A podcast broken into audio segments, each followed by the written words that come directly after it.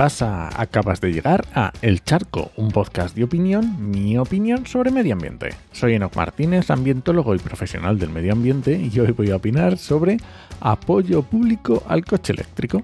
Pero antes, este podcast pertenece a Podcastidae, la red de podcast de ciencia, medio ambiente y naturaleza, y lo puedes encontrar, como no, en elcharco.es.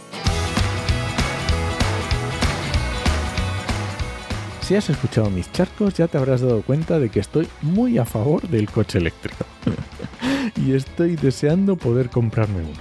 Aunque de momento estoy exprimiendo la vida de la tartana que tengo ahora, que por cierto, para pasar la ITV, uff, lo tuvo complicado por los humos, así que no te cuento lo que me duele cada vez que lo arranco.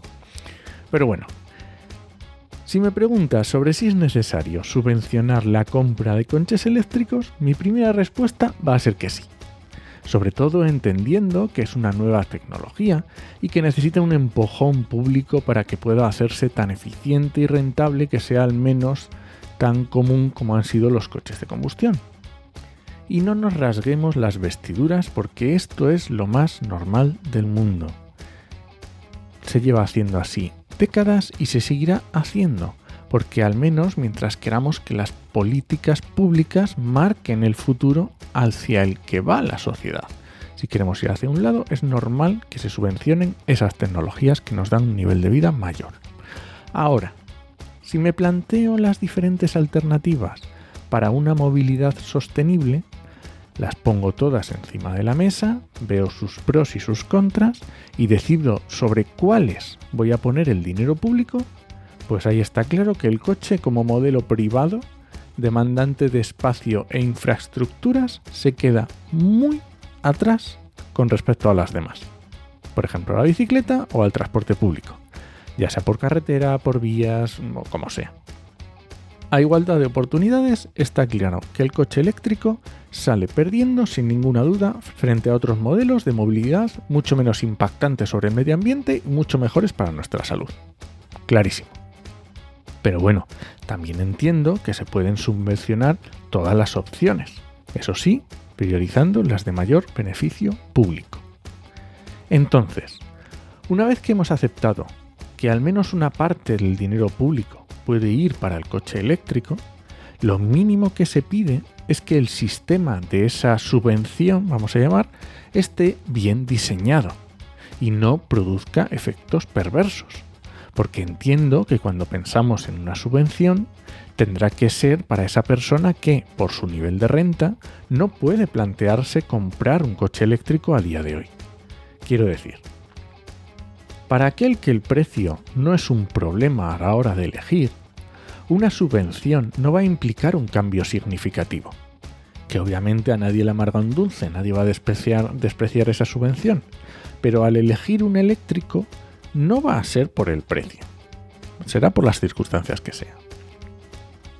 Si bajamos un poco más en el nivel de renta de ese posible comprador y pensamos en alguien que tiene el dinero pero va a echar bien los números y que está dudando entre comprarse un coche de combustión y un eléctrico, porque el eléctrico son 7.000 euros más caro, y digo esa cifra porque es el máximo que da a día de hoy eh, las ayudas del plan MOVES 3, pues tampoco haría falta, porque esa diferencia de precio se va a compensar en la vida útil del coche con la diferencia del precio de los combustibles que ya digo que a nadie le amarga un dulce, ¿vale? Pero esa persona solo tiene que hacer cuentas a medio plazo y ya le va a salir rentable. Ahora, ¿qué pasa con la persona con rentas más bajas? Me refiero a esa persona que se va a comprar el coche más barato posible, porque lo necesita para trabajar y para él es una obligación y no tiene disponibilidad. Pues que va a ser difícil acceder a esos 17.000 euros que decíamos. Por un lado, porque los eléctricos más baratos a día de hoy están entre los 25.000 y los 28.000 euros, lo que significa doblar el precio del coche de combustión más barato, el doble. Y por otra parte, porque esos 7.000 euros no te los descuentan en la compra. Primero lo pagas y unos meses después te llega el dinero, que puede ser incluso un año. Es decir, que el total de la compra lo tienes que tener disponible, o al menos disponibilidad de crédito de ese dinero. Y además ocurre que el máximo de precio de coche eléctrico a subvencionar está en 45.000 euros, que con ese dinero te compras tres unidades del coche de combustión más barato. Y nos encontramos con que, por ejemplo, eh, Francisco Riveras, cuyo patrimonio valora Forbes en 1.500 millones de euros, recibió una subvención de casi 4.000 euros para comprarse un coche eléctrico. O José Antonio Mau Herraiz, sí, precisamente el presidente de la cervecera, que también superó los 1.500 millones de euros, pues recibió 4.500 euros de subvención. Pues no, está claro que no hacía falta, que estos señores no necesitaban una subvención para comprarse un coche eléctrico. Y que además, si gastas un dinero público es para conseguir un fin. Y si a esos señores les daba igual la subvención, pues no es una manera eficiente de gastar dinero público. No estás haciendo nada. Y luego tenemos otro detalle, porque en España la industria del automóvil genera casi el 15% del PIB, que es muchísimo.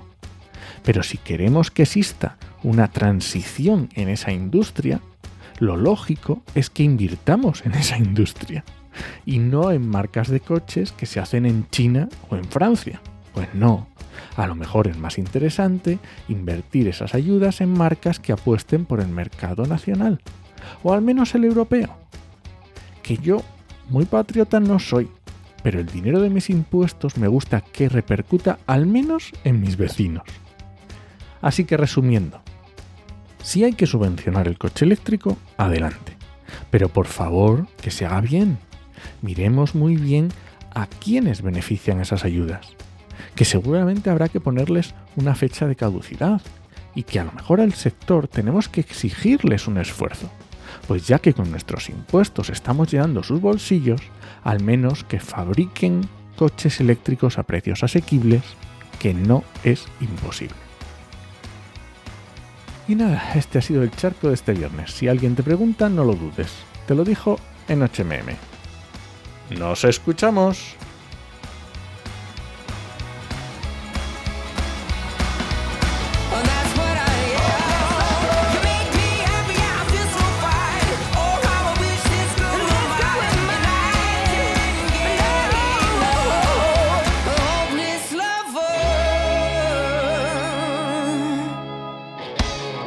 Si nos ha escuchado la reforma del vecino de arriba.